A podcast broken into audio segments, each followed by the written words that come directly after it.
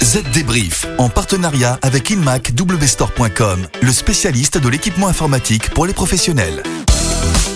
Bonjour à tous, voici un nouveau Z débrief avec toujours Estelle à mes côtés. Eh oui, bonjour David, bonjour tout le monde. On va vous donner les dernières infos de l'actualité de la transformation numérique. Allez Estelle, quel est le programme cette semaine? Eh bien, on va parler de la fin des plats de nouilles en France. Non, on ne parle pas de gastronomie, mais bien des indigestions provoquées par Orange, Bouygues ou encore SFR. Les détails dans un instant. Il sera aussi question de la gestion des flux de passagers dans le métro parisien et de l'aide que l'intelligence artificielle peut apporter. On parlera des fusions et acquisitions dans le secteur de la tech.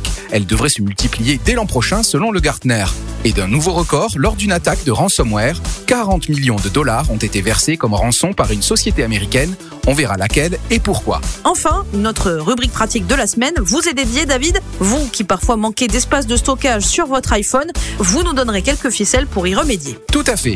Allez, le Z débrief, c'est parti. Les dernières infos. Alors, cette histoire de plat de nouilles. Estelle, dites-nous tout. Vous le savez, si un jour vous avez tenté d'ouvrir la boîte qui contient les branchements de la fibre de votre immeuble, c'est du grand n'importe quoi. Et puis qui n'a jamais entendu râler un installateur à propos de l'anarchie qui règne dans les branchements? Ces branchements, ce sont donc ces fameux plats de nouilles où tout s'entremêle. Sachez que ce sera bientôt du passé en principe. Ah, ok, je comprends mieux. Les deux tiers des installateurs, pour particuliers comme pour professionnels, viennent en effet de signer une charte de bonne conduite. Ils s'engagent notamment à se limiter à un seul niveau de sous-traitance et à favoriser le recours à l'emploi local et à accompagner la formation de leurs collaborateurs. Oui, on devrait ainsi éviter, selon l'ARCEP, le gendarme des télécoms, le non-respect répété des règles de brassage au point de mutualisation, des défauts de route empruntés par la fibre optique et des actes de vandalisme sur les points de mutualisation. Ça tombe bien, ce sont les trois obstacles majeurs au développement de la fibre sur notre territoire national.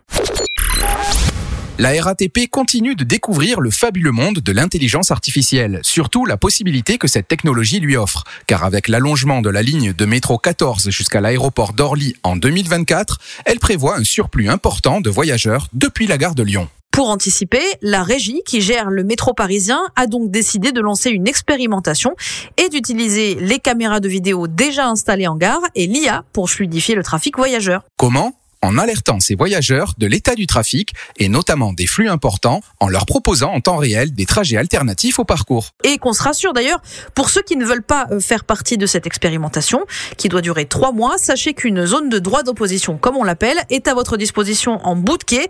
Là, vous ne serez pas filmé.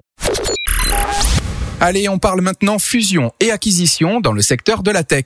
La pandémie a bouleversé le secteur, vous le savez. En difficulté, certaines entreprises ont choisi de se protéger en fusionnant ou en faisant l'acquisition de sociétés concurrentes et la tendance devrait s'accentuer selon la société de conseil Gartner. Effectivement, les acquisitions de fournisseurs de solutions de communication ont augmenté de 93% au second trimestre 2020 et au quatrième trimestre de l'an passé. Celles des fournisseurs de services informatiques ont connu un bond de 30%.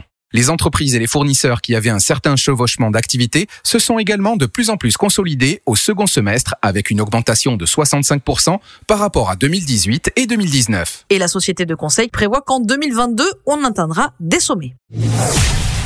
Comme son nom l'indique, tout est dans la finesse de ce PC. Le ThinkPad X1 Nano affiche un poids plume de 907 grammes. Ce monstre de productivité est le premier ordinateur portable ultra fin ThinkPad à utiliser la plateforme Intel Evo, offrant un puissant mélange de performance, de réactivité, d'autonomie et de graphisme époustouflant. Avec des processeurs allant jusqu'au modèle Intel Core i7V Pro de 11e génération, vous bénéficiez d'une expérience exceptionnelle où que vous soyez.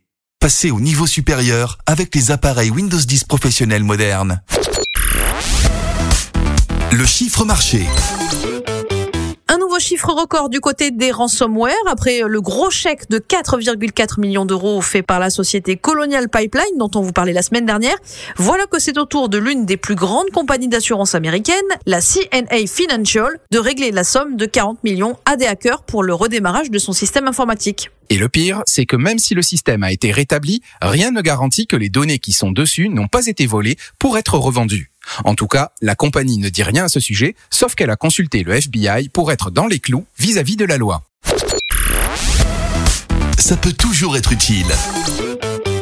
Allez, pour finir, dites-nous tout David, pour éviter de devoir racheter un iPhone faute d'espace de stockage. C'est effectivement la deuxième plus grande plainte des utilisateurs d'iPhone après la faible autonomie de la batterie. Bref, donc direction réglage puis stockage iPhone. Là, vous y trouverez une vue globale de ceux qui consomment de l'espace. Applications, systèmes, photos, médias, etc.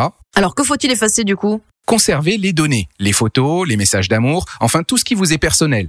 Pour les applications, si vous n'avez pas de moyen de supprimer les données, supprimez tout simplement l'application et réinstallez-la. Vous verrez, on gagne de la place.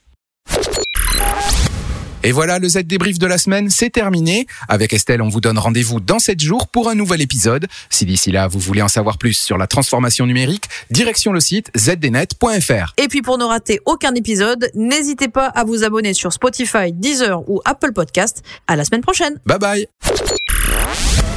Z Débrief, en partenariat avec InMac le spécialiste de l'équipement informatique pour les professionnels.